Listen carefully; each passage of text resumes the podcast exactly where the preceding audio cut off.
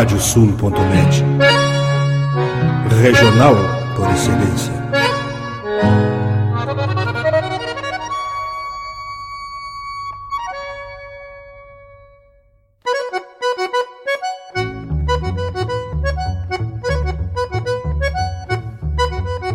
Está aberta a porteira, nem se preocupe em fechá-la. Recorra do plano à várzea, palmo a palmo da hacienda. Não há de curar bicheira, nem recrutar manada, porque se fez cimarrona e mais crioula. Radiosul.net para bebedouro das almas.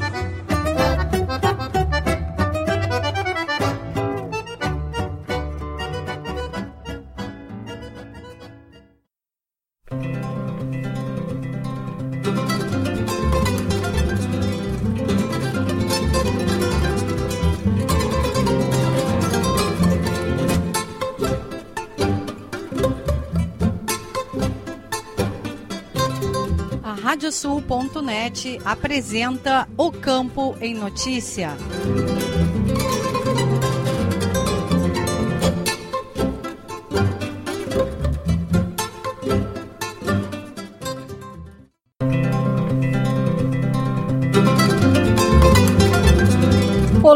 Eu sou Rejane Costa e estamos começando o programa O Campo em Notícia.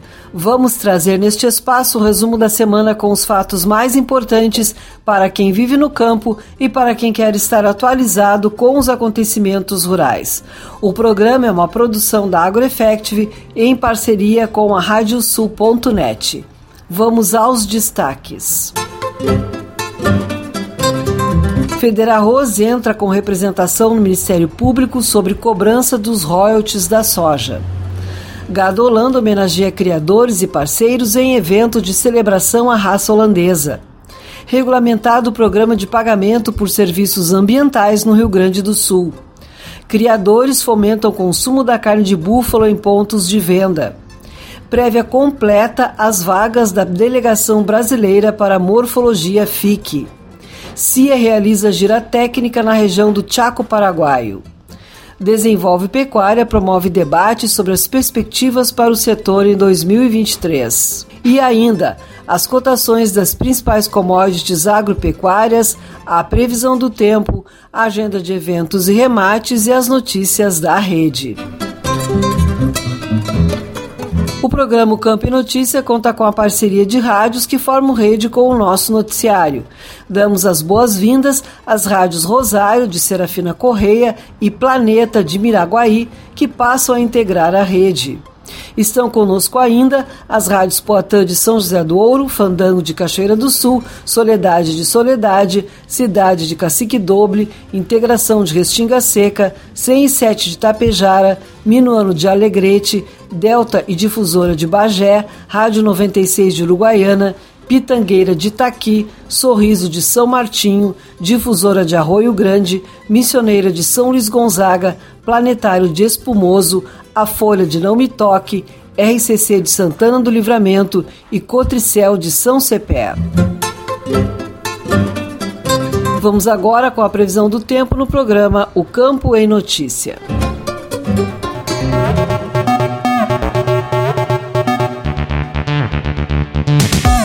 Nos próximos sete dias deverão ocorrer chuvas expressivas em grande parte do Rio Grande do Sul.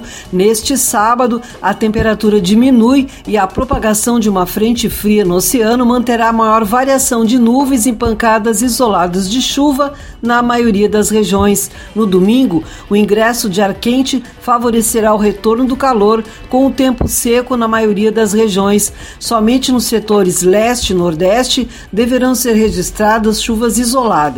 Na segunda e na terça-feira, o deslocamento de uma frente fria vai provocar chuva em todo o estado, com possibilidade de temporais isolados. Na quarta, o ingresso de ar seco vai garantir o tempo firme, com temperaturas amenas em todas as regiões.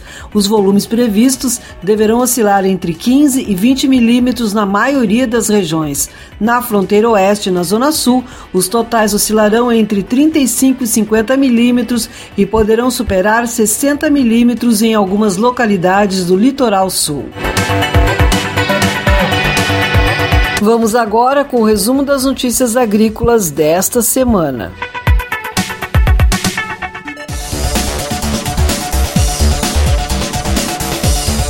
A Federação das Associações de Arrozeiros do Rio Grande do Sul, Federarroz, informou em nota que entrou com a apresentação de representação e denúncia junto ao Ministério Público do Estado do Rio Grande do Sul em relação a cobranças de forma unilateral de royalties incidentes na variedade intacta RR2 Pro nas entregas de soja com a utilização de tecnologia Roundup Ready. A mesma vem sendo feita por uma empresa localizada na zona sul do estado gaúcho.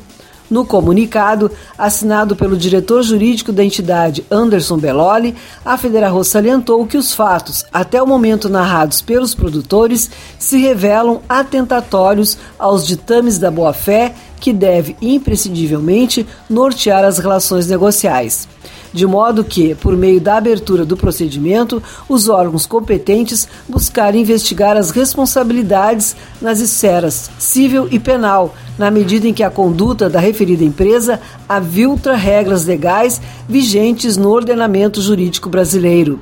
A Federa Rosa ainda reforçou que informações e denúncias com reserva de identidade envolvendo os fatos acima poderão ser efetivados junto à entidade por meio dos meios de comunicação pertinentes.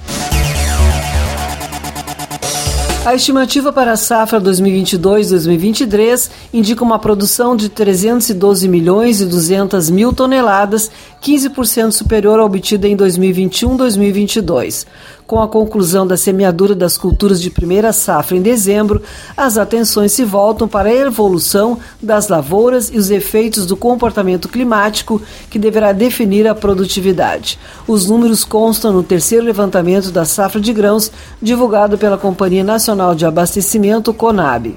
Com relação à estimativa anterior, anunciada em novembro, quando foram projetadas 313 milhões de toneladas, os dados mostram um ajuste no volume total produzido, em função da menor produtividade do milho e redução na área de arroz. Com a área total de plantio no país estimada em 77 milhões de hectares, a agricultura brasileira mantém a tendência de crescimento observada nos últimos anos, também com previsão de recorde.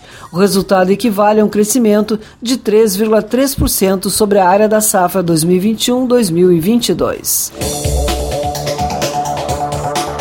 CIA realiza gira técnica na região do Chaco Paraguaio. Equipe técnica esteve na região para estudar e diagnosticar potenciais para implantação de integração lavoura, pecuária e floresta. Nestor Tipa Júnior. Representantes da CIA, Serviço de Inteligência em Agronegócios, retornaram de uma gira técnica realizada no Paraguai na última semana. Eles estiveram na região do Chaco para realizar um diagnóstico das potencialidades para o desenvolvimento de um plano de integração lavoura, pecuária e floresta para os produtores locais.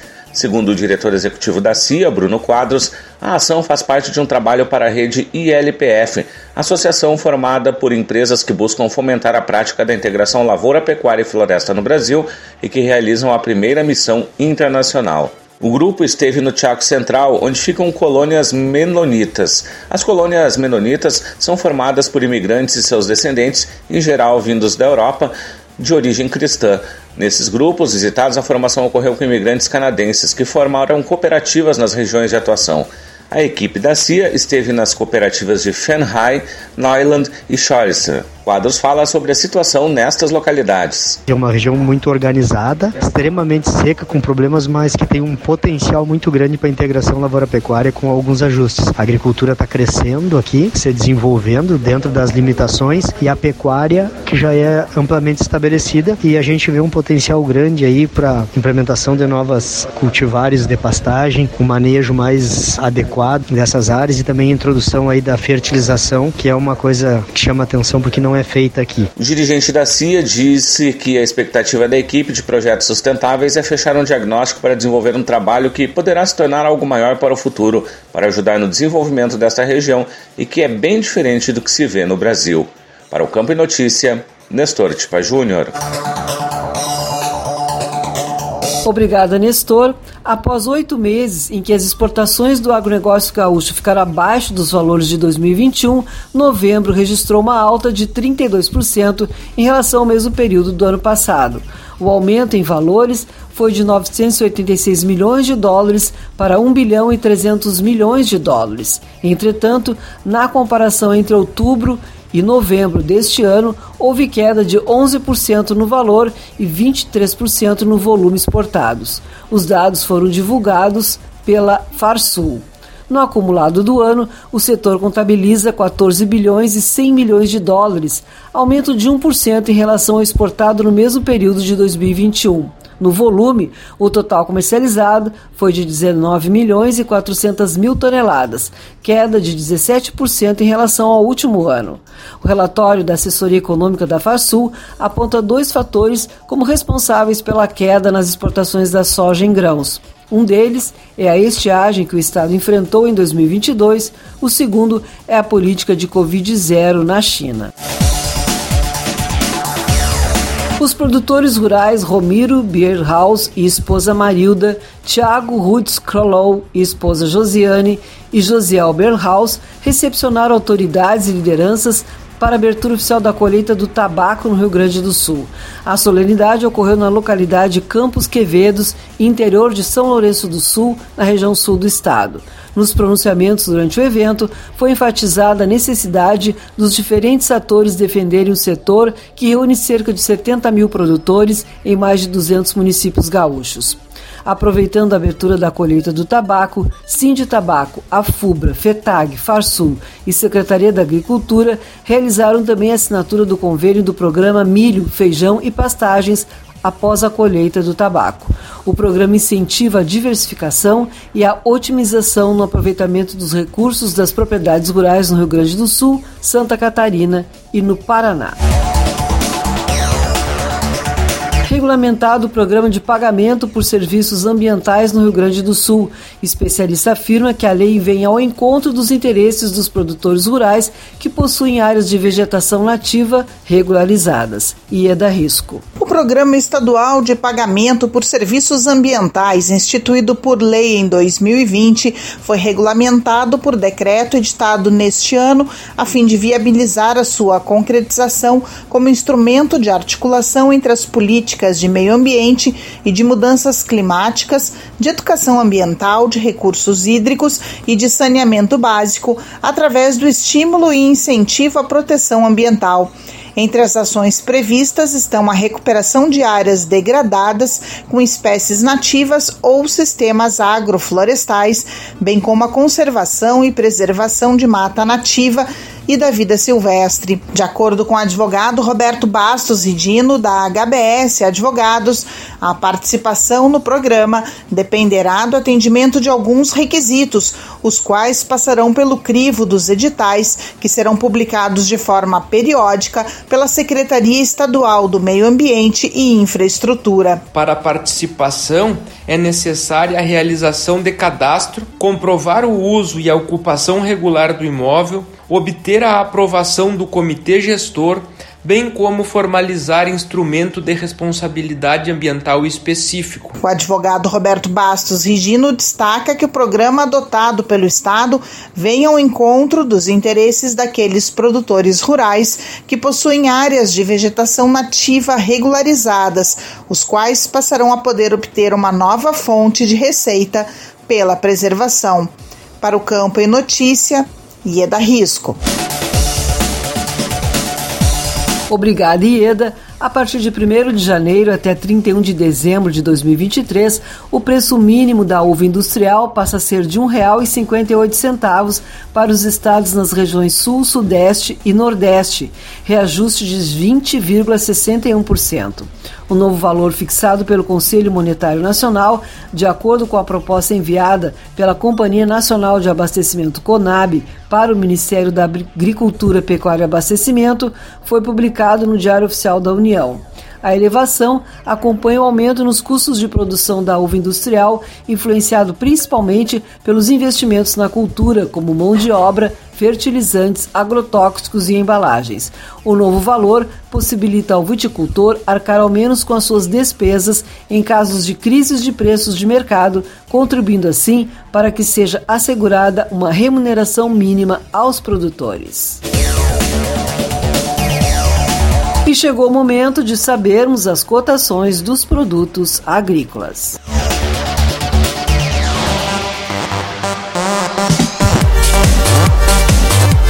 Os números são de Mater do Rio Grande do Sul. Arroz em casca, preço médio de R$ 84,58 a saca de 50 quilos. Feijão, preço médio de R$ 230,77 a saca de 60 quilos.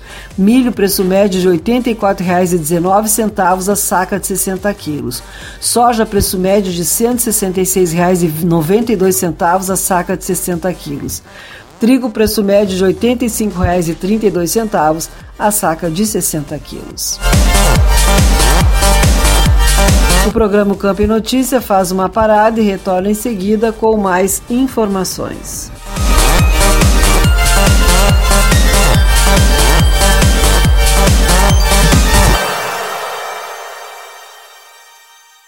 Canta, canta, minhas chilenas, chacoalha no mas teus guiso nesta ponta d'égua que vão a trote estendido, enredei lá no tupete o mais lindo dos chiflidos. Radiosul.net, entre estrada e corredores. Agora tu podes ouvir a Rádio Sul pelos aplicativos para iOS e Android. Basta procurar na Apple Store ou na Play Store e fazer o download dos nossos aplicativos específicos para o teu sistema. Radiosul.net, regional por excelência.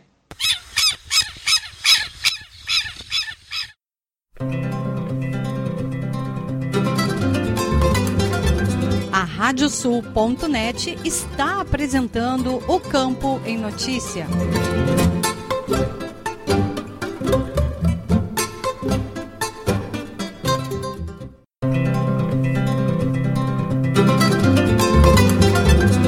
Estamos de volta com o programa Campo em Notícia, uma produção da AgroEffect em parceria com a Radiosul.net. Vamos agora com as cotações dos produtos pecuários.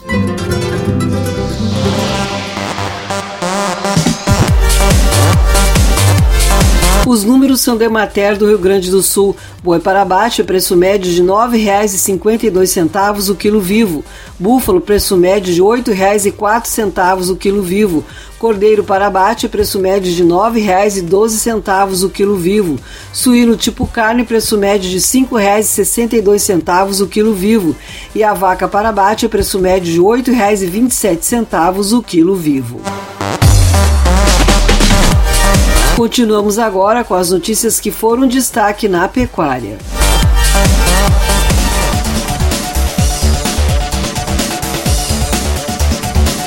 Gado Holanda homenageia criadores e parceiros em evento de celebração à raça holandesa.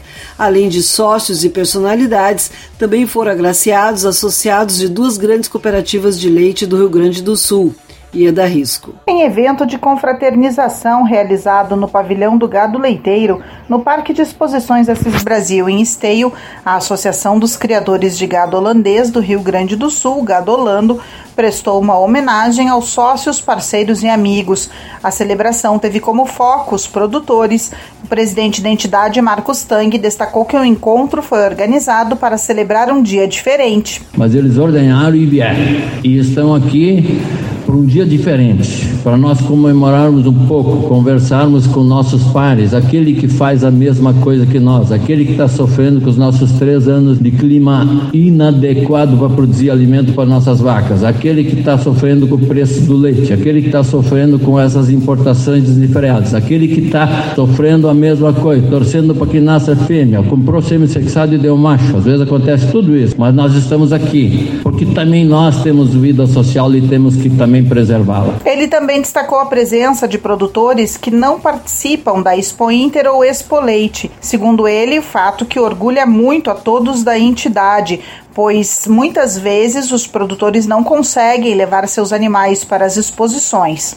Na categoria cooperativa parceira, Gadolando entregou prêmios para 26 cooperados da Dália Alimentos. Na mesma categoria também foram homenageados cinco cooperados da Santa Clara. A entidade também premiou o trabalho de 22 sócios que foram destaque em exposições e feiras durante o ano.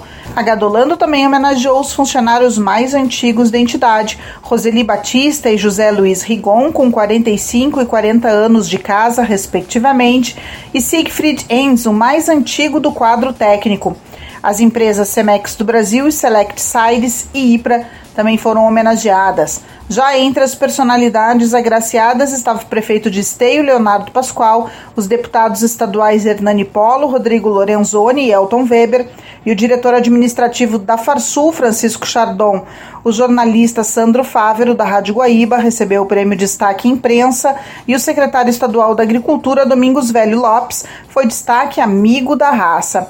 A associação também homenageou as entidades parceiras, Federação Brasileira das Associações de Criadores de Animais de Raça, FEBRAC, Federação da Agricultura do Estado do Rio Grande do Sul, FARSUL, e o Banrisul como banco parceiro. A primeira mulher a administrar o parque, Elizabeth Sidney Lima, recebeu uma distinção especial. Para o Campo em Notícia, Ieda Risco. Obrigada, Ieda. Uma série de fatores acabou por pressionar o índice de insumos para a produção de leite cru do Rio Grande do Sul em outubro, que registrou retração de 0,36%. No acumulado do ano, o indicador também demonstra uma leve deflação de 0,08%. Em 12 meses, o resultado é de alta de 2,54%. Os dados foram divulgados pela assessoria econômica da Farsul. Uma das influências no indicador em outubro foi uma leve queda no preço do milho, com a intensificação da colheita da safra de verão nos Estados Unidos e o aumento de oferta. A soja também segue com preço em declínio em razão das projeções do Departamento de Agricultura norte-americano de safra recorde no Brasil, que pressionam a cotação do produto. Na cesta de insumos, os combustíveis caíram fortemente, seguido de fertilizantes. As exportações brasileiras de carne suína, considerando todos os produtos entre in natura e processados, totalizaram 93.400 toneladas em novembro, informa a Associação Brasileira de Proteína Animal, ABPA.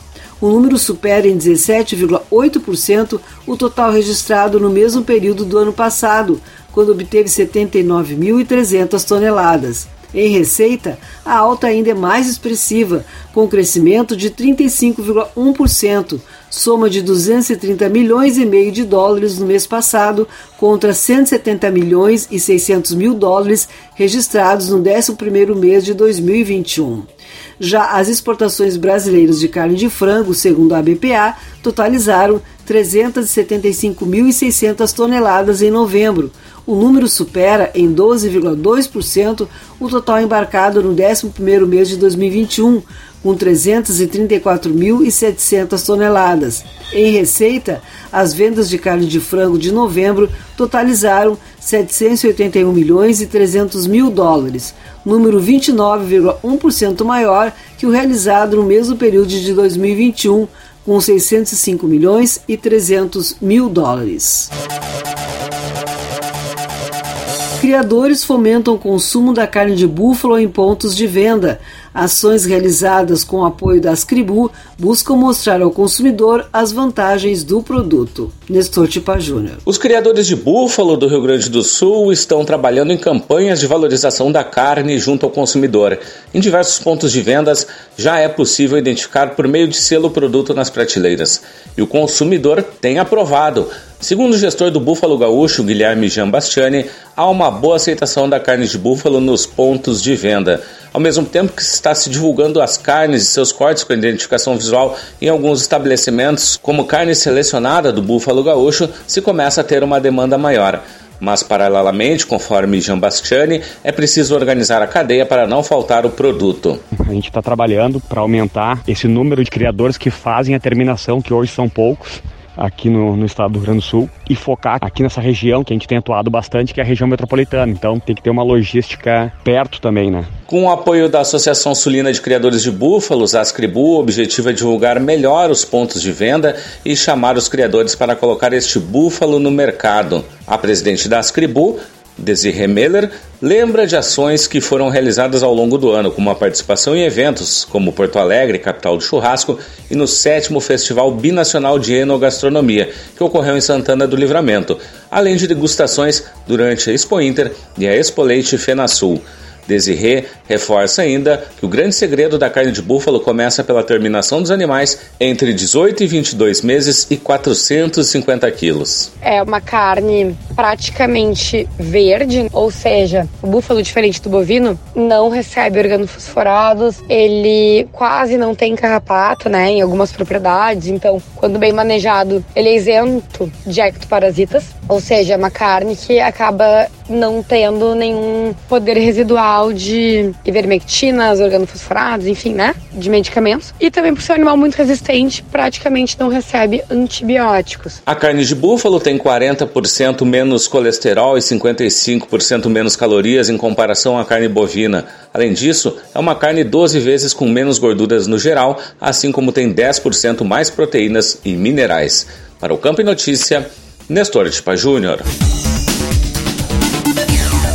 Obrigada, Nestor. Jovens promessas da raça e exemplares com campanhas já consolidadas se juntaram e preencheram a pista do Parque de Exposições Assis Brasil em Esteio em busca da chance de representar o Brasil na Morfologia da FIC 2023, evento que ocorre na Argentina entre março e abril do próximo ano dos 78 animais inscritos na prévia morfológica para a Expo FIC, promovida pela Associação Brasileira de Criadores de Cavalos Crioulos, ABCC, 22 foram aprovados e agora integram a delegação brasileira, se unindo assim aos oito animais premiados no grande campeonato da Morfologia Expo Inter 2022, já habilitados. Ao todo, o Brasil tem 30 vagas na disputa pelas premiações do evento internacional.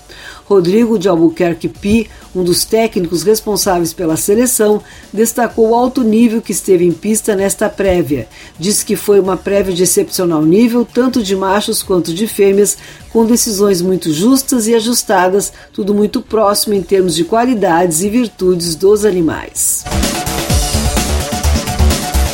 A situação sanitária no Rio Grande do Sul e as perspectivas futuras foram abordadas na reunião online da Câmara Setorial da Pecuária de Corte.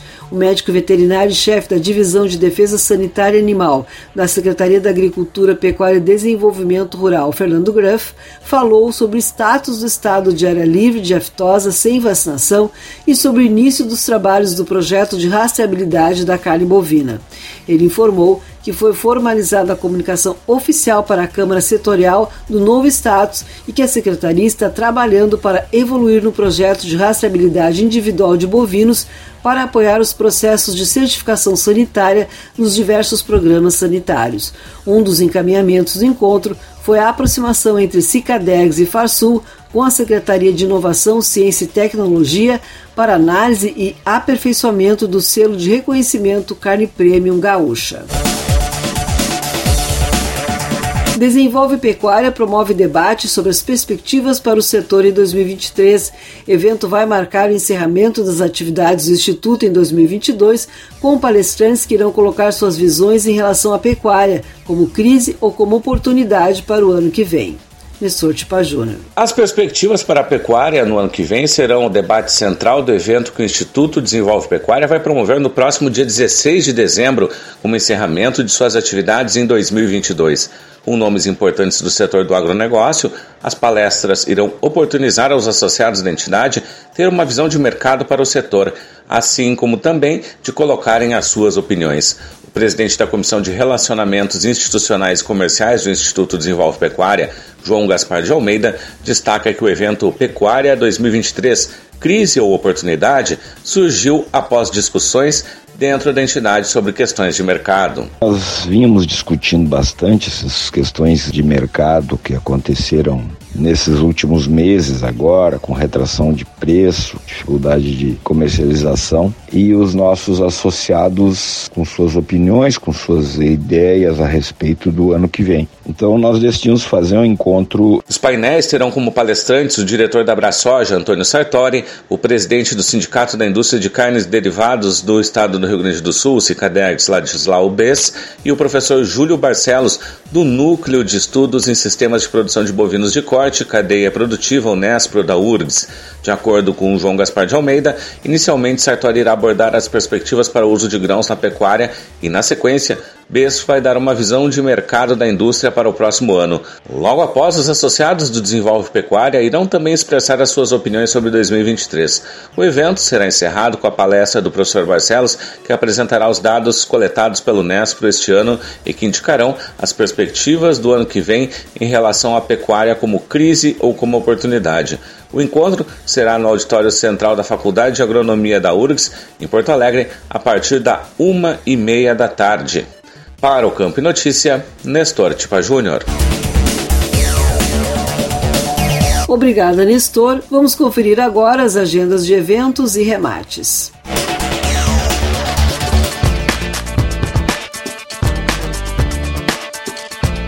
Os remates chegam com Leôncio Severo. É contigo, Leôncio. Olá, Rejane. Dia 13 de dezembro acontece o leilão Alma Crioula em pista 33 lotes de exemplares da raça crioula. O remate a cargo da Trajano Silva inicia às 8 da noite pela Trajano Web, canal da Trajano Silva Remates no YouTube. Informações em trajanosilva.com.br. No dia 15 de dezembro é a vez do leilão beneficente Mãos Dadas. O remate começa às 6 da tarde com transmissão do lance rural no martelo Parceria Leilões. Informações em parcerialeilões.com.br. Também no dia 15 é dia do leilão virtual Floritruco.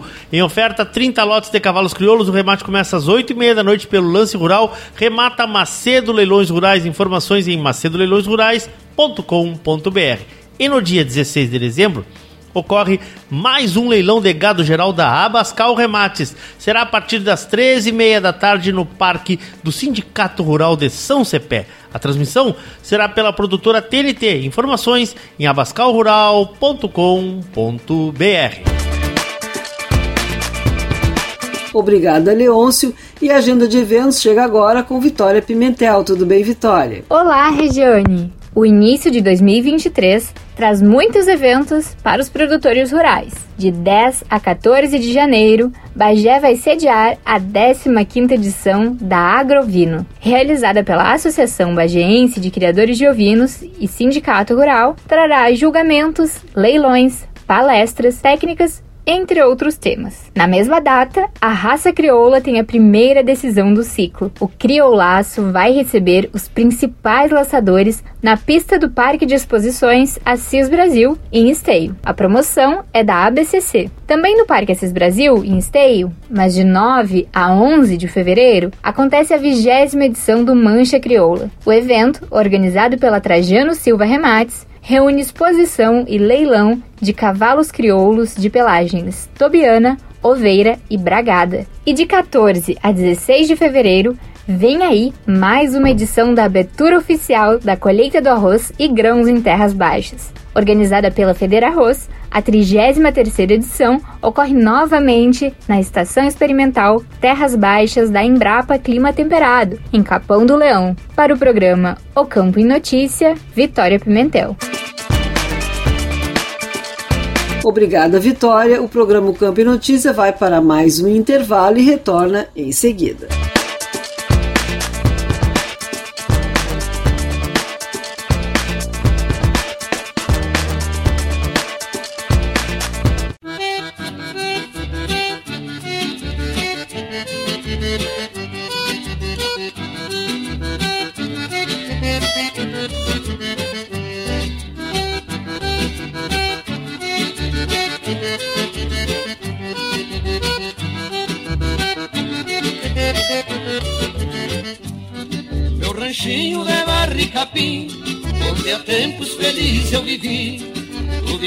Tapera sem mim, e eu padeço distante de ti.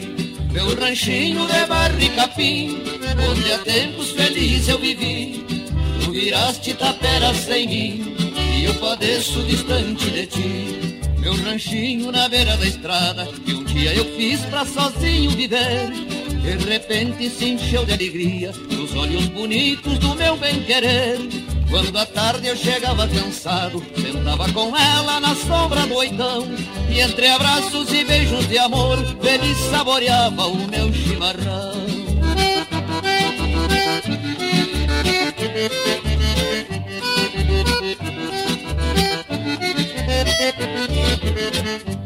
Meu ranchinho de barra e capim, onde há tempos felizes eu vivi. Tu viraste tapera sem mim, eu padeço distante de ti. Meu ranchinho de barra e capim, onde há tempos felizes eu vivi. Tu viraste tapera sem mim, e eu padeço distante de ti. Pois um dia deixei o meu pago, deixei o meu rancho e a China que eu quis. Fui em busca de fama e dinheiro, porém na verdade nunca fui feliz. Me enganei, pois pensava encontrar a luz do caminho na luz da cidade. E hoje lembro do rancho da China e minha alma padece de tanta saudade.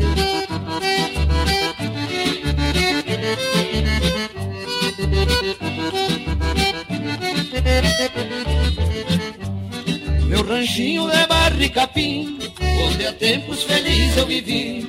Tu viraste tapera sem mim, e eu padeço distante de ti.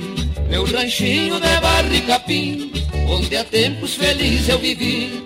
Tu viraste tapera sem mim, e eu padeço distante de ti. Isto possa servir de exemplo pra alguém se dar conta que a vida é assim. Deixei tudo e me fui pra cidade, e hoje a saudade é que fala por mim. Pois tem gente que pensa que a gente cantando no rádio se sente feliz. Mas não sabe que eu daria tudo pra ter novamente o que tive e não quis.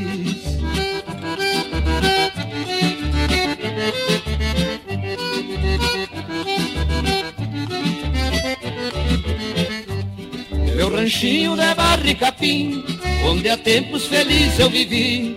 Tu viraste tapera sem mim, e eu padeço distante de ti. Meu ranchinho de barra e capim, onde há tempos felizes eu vivi. Tu viraste tapera sem mim, e eu padeço distante de ti.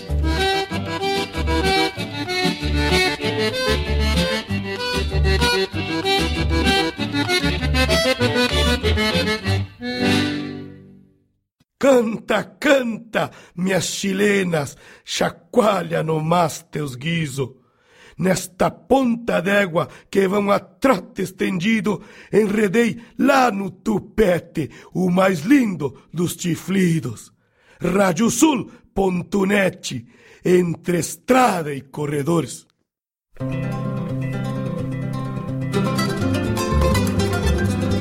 Radiosul.net está apresentando o Campo em Notícia.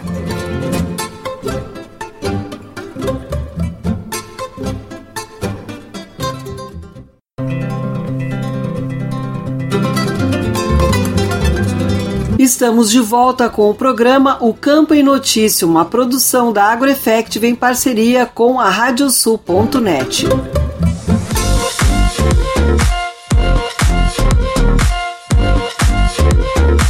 Com os vinhedos brotando, surgiu a dúvida: Demisec ou natureza?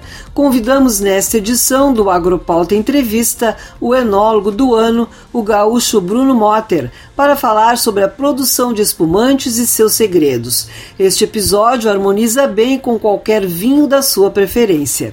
Vamos conferir um trecho da entrevista feita por Ieda Risco. E olha só, o tema de hoje então é fantástico, principalmente porque está chegando a época de fim de ano e é quando a gente arruma desculpa para sempre aproveitar um vinhozinho, um espumante. E eu convidei o Bruno Motter, enólogo, para conversar conosco sobre isso. Bruno, enólogo do ano, hein? Parabéns em primeiro lugar. Muito obrigado, realmente uma honra ser ser eleito enólogo do ano 2022. E tu representas a Dom Guerino, que fica em Alto Feliz, e eu já me surpreendo pela localização, acostumada só com um pouquinho mais para cima, nós termos vinhos e espumantes Conta um pouco pra gente do teu trabalho, como é preparar essas delícias que nos encantam depois. Isso, exatamente. Uh, faço parte da Vinícola Dom Guarino, que é uma empresa da minha família, né? Toda, toda a família envolvida. Estamos localizados aqui em Alto Feliz. Alto Feliz é uma cidade bem pequenina. Para quem uh, não conhece, fica muito próximo. É um, é um entre vale entre serra, na encosta sul da Serra Gaúcha, próximo na parte norte a Farroupilha e na parte sul Feliz Bom Princípio. Então, um município bem pequeno onde encontra-se o nosso projeto. E aqui uh, trabalho diariamente envolvido na parte de campo, que é a parte dos do nossos vinhedos, cultivo das nossas uvas, decisão de manejo das variedades, para que, para que determinados vinhos irão cada perfil de uvas e depois entra a parte principal do enólogo, que é a parte da elaboração, que é transformar toda essa matéria-prima que nós cuidamos praticamente o ano inteiro no vinhedo em vinho ou espumante uh, em alguns casos, né? Então é um trabalho bastante de acompanhar perto toda, enfim, a parte de, de, de vinhedos e a parte mais importante é a elaboração uh, na vinícola, onde todo o processo aí deve ser acompanhado de perto pelo enólogo. Eu me lembro na juventude de ter assistido um filme que ficou muito marcado, chamando, chamado Caminhando nas Nuvens, em que mostra a realidade de uma família. Claro, tem um romance no meio, né?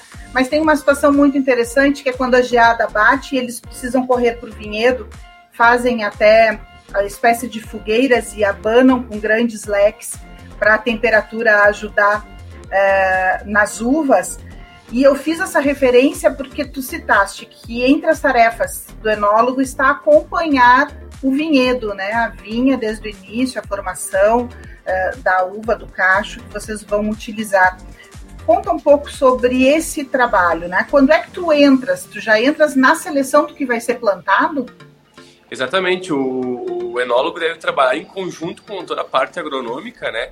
Uh, visto que ele é, o, ele é o fio que conecta o mercado com a parte de campo e tem que saber realmente o que o mercado está, está buscando, o estilo de vinho, e em base a isso começar a desenhar o vinho lá no vinhedo.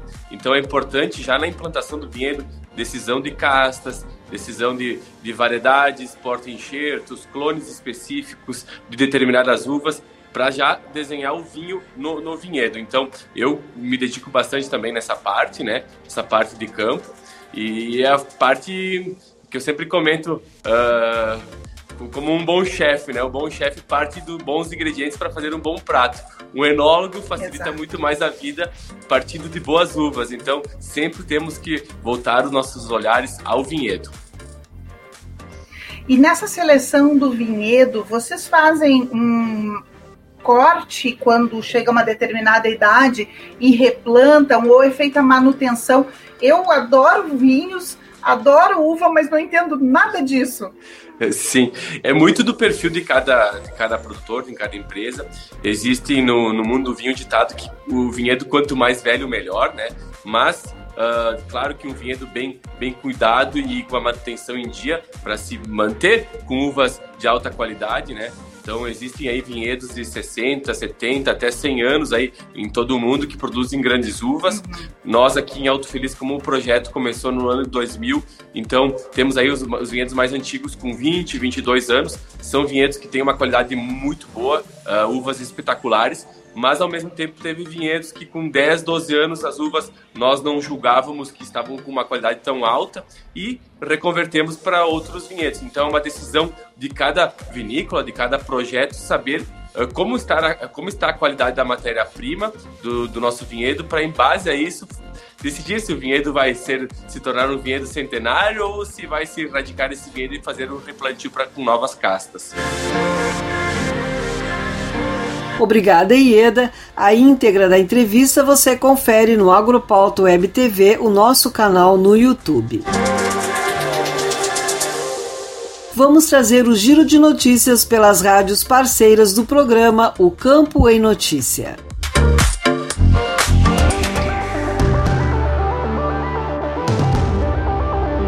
Rafael da Silveira Rosa, da Rádio Integração de Restinga Seca. Em Restinga Seca, na região centro, produtores de soja relatam os problemas já enfrentados com a falta de chuva dos últimos dias, mas principalmente a preocupação por conta das altas temperaturas. O engenheiro agrônomo Marcelo Tomasi, do Departamento Técnico da Cotricel, faz um balanço da oscilação das últimas semanas em relação ao plantio e o atual momento em algumas lavouras. Um plantio, vamos dizer assim, excelente esse ano o plantio é, ocorreu muito bem, né? Uma das nossas preocupações iniciais aí até o presente momento não se confirmou, que é uma questão preocupação com sementes, de germinação, emergência e tudo mais. Deu aquelas pancadinhas, aquelas garoazinhas. Ao meu ver, assim, as lavouras estavam muito bem nascidas, né? muito bem implantadas, dando assim uma sensação de que, olha, vai ser um ano excelente, vai ser um ano muito bom. E como a gente viu, última semana agora de calor, né? As plantinhas não estavam acostumadas com esse calor. Então a gente recebeu vários relatos. A soja morreu. Soja novinha queimou do sol. Morreu pro excesso de calor aí que teve aí nos últimos dias. É especial para o Campo Notícias da Rádio Integração de Restinga Seca 98,5 FM, Rafael da Silveira Rosa. Agradecemos aos colegas das rádios parceiras pelas informações. O programa Campo e Notícia vai para mais um intervalo e retorna em seguida.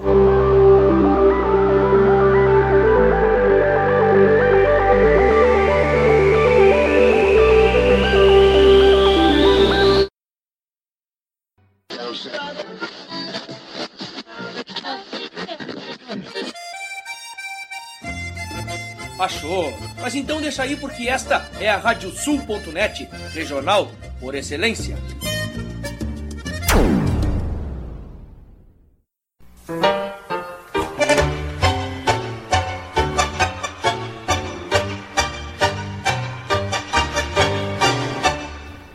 E para os ouvintes da Radiosul.net, aqui Fábio Verardi, te convidando para quinta-feira, às 10 da noite, para curtir o programa Tangos. Curiosidades, colunas especiais e, claro, né, o melhor do tango mundial de todos os tempos, com a parceria aqui e a companhia de muitos e muitos ouvintes que são apaixonados por esse ritmo. Tangos, quinta-feira, 10 da noite e reprise no domingo, às 8 da noite, comigo, Fábio Verardi.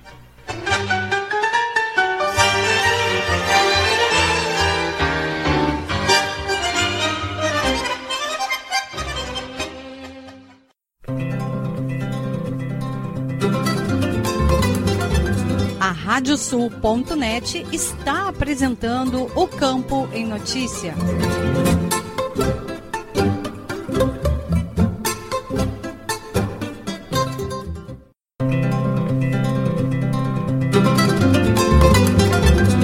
Estamos de volta com o programa Campo e Notícia, uma produção da AgroEffect em parceria com a Radiosul.net.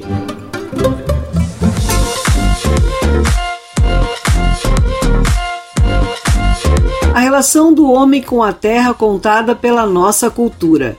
Neste episódio do Agropauta Entrevista, conversamos com o jornalista e escritor Renato Dalto. Ele nos fala sobre como a cultura fomenta a ligação com as nossas raízes campeiras.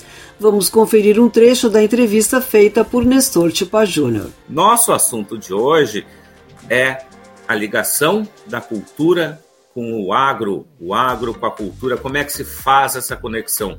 E temos um convidado muito especial aqui conosco, que é o jornalista e escritor Renato Dalto. Renato, prazer tê-lo aqui conosco novamente. Olá, Nestor, prazer é meu. Mais uma vez vamos estar conversando aqui sobre cultura, sobre coisas que, que ligam o homem à terra. Isso aí é uma coisa que, que me encanta muito.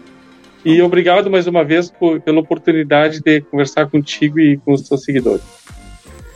Bom, Renato, a gente já falou outras vezes, fizemos uma live também na, em outra temporada, uh, que a gente falava justamente sobre isso, né? Essa ligação do, do, do setor rural com a, a, nossa cultura, né? Tu escreveste várias histórias uh, relacionadas a isso, histórias de nomes que trouxeram também essa cultura e essa ligação.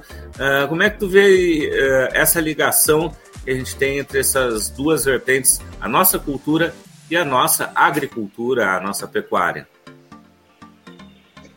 Bom, uh, tem um, uma frase que eu, que eu repito exaustão, que é, um, que é um provérbio inca, que eu acho que é muito interessante.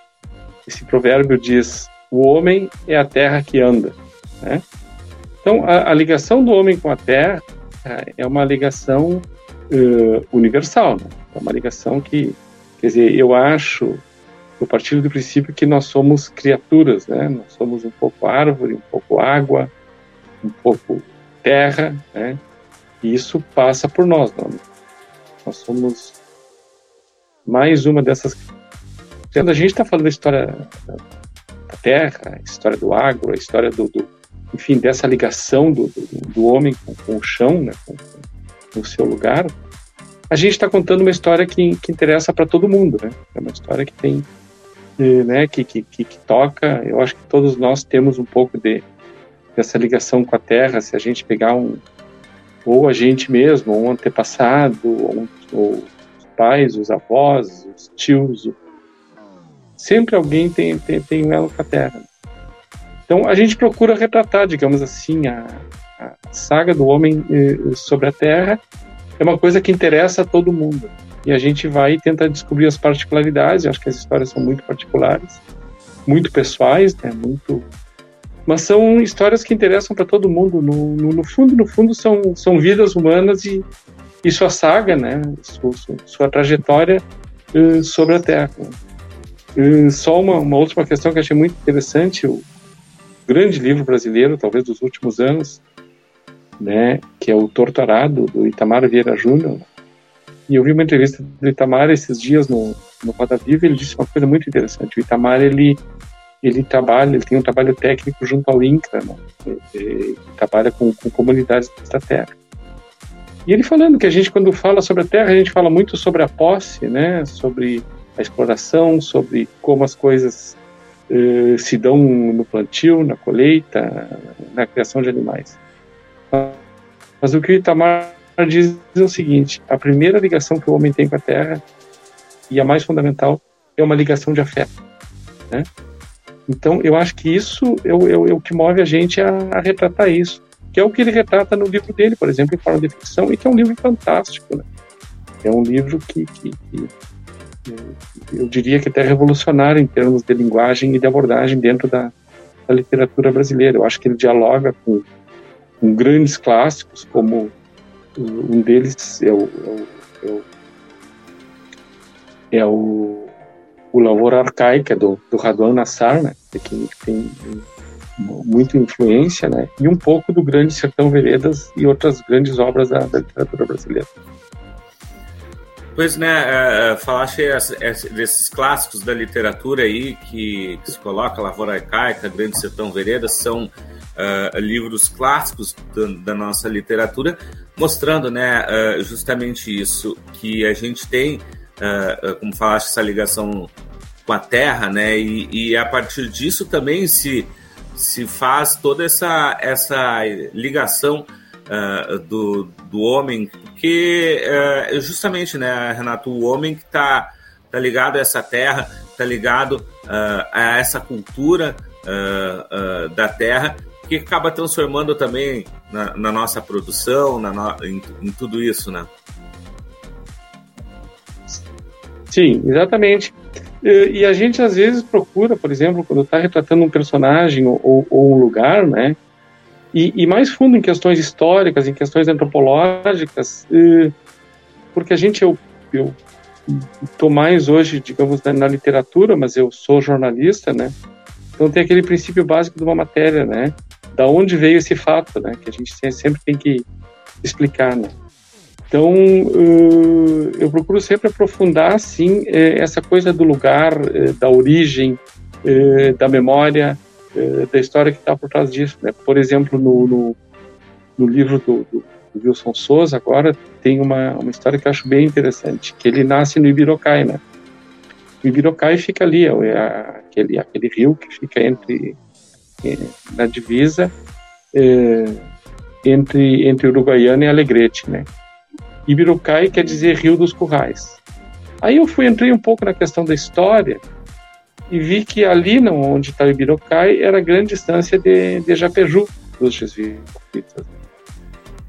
Esse nome Birocai, Rio dos Currais, provavelmente venha, não é uma, não é uma, não é, digamos assim, não há anotação científica sobre isso, mas é bem plausível que ali no Ibirocai tenha sido um posto de, de manejo de gado das instâncias jesuíticas. E daí vem o nome Rio dos Currais. Bom, o Ibirocai é o centro do, do Pampa, né, né, né do, do, da planície pampiana do, do, lado de cá do Brasil. Aí aquela coisa, um cara que nasce ali, ele nasce com todo o estigma dessa história? Essa história nasce com ele, né? Então eu brinco, eu digo assim, pô, seu Wilson é muito gaúcho porque não, não podia se esperar outra coisa de um homem nascido uh, no Ibirocai, né? Então, uh, é isso, né? Pois é, né, uh, Renato, a gente fala justamente disso, né, da, dos homens que constroem essa história. Eu contaste várias histórias como essa do Wilson Souza, também uma, uma, história que está ainda viva, né, do, do Eduardo Linhares, que construiu todo um, um patrimônio importante que, que hoje tem aí na GAP São Pedro, né, um, um, um relato muito importante, né, e, e a participação desses homens também na construção dessa história, dessa cultura? Uh, uh, na verdade, são, são personagens, tanto um como o outro, né? Que tem uma leitura do seu tempo, mas uma leitura que vai uh, além dele, né? Eu acho que a seu modo eles, eles revolucionam no sentido de. A palavra revolução é uma palavra muito como é que eu dizer, não é uma palavra, é uma palavra que, que se usa muito, mas o uso de revolução que, que, que, eu faço, pelo menos, é assim. As revoluções acontecem quando se descobrem coisas inéditas, né? Se faz de um outro jeito, né? É, a grosso modo, o ovo de Colombo. Eu acho que no caso do, do, do, do Eduardo, especificamente, há uma, há uma, uma percepção digamos assim, de mudança no campo e no mercado. Né? No campo, no sentido em que ele vem de uma propriedade que se dedica muito tempo à ovinocultura, que teve o seu apogeu nos anos 60, 70 e 80, né? Na fronteira, depois se toca para o gado, né? Um Brasil a conquistar. E aí eles vão na, na, na busca do branco. Obrigada, Nestor. A íntegra da entrevista você confere no Agropauto Web TV, o nosso canal no YouTube.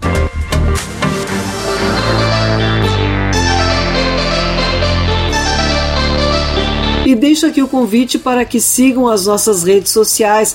No YouTube, endereço é youtube.com.br Se inscreva no canal, ative as notificações clicando no sininho e deixe seu like nos vídeos. No Spotify, procure por AgroEffective e siga o podcast. E no Instagram, também procure por agroef com dois Fs, repetindo agroeff. Nos sigam também no LinkedIn, Twitter e Facebook e fiquem por dentro da nossa programação e notícias. A melhor notícia acontece aqui. O programa de hoje fica por aqui. A produção do Campo e Notícia da AgroEffect em parceria com a Radiosul.net. Desejamos a todos um ótimo final de semana.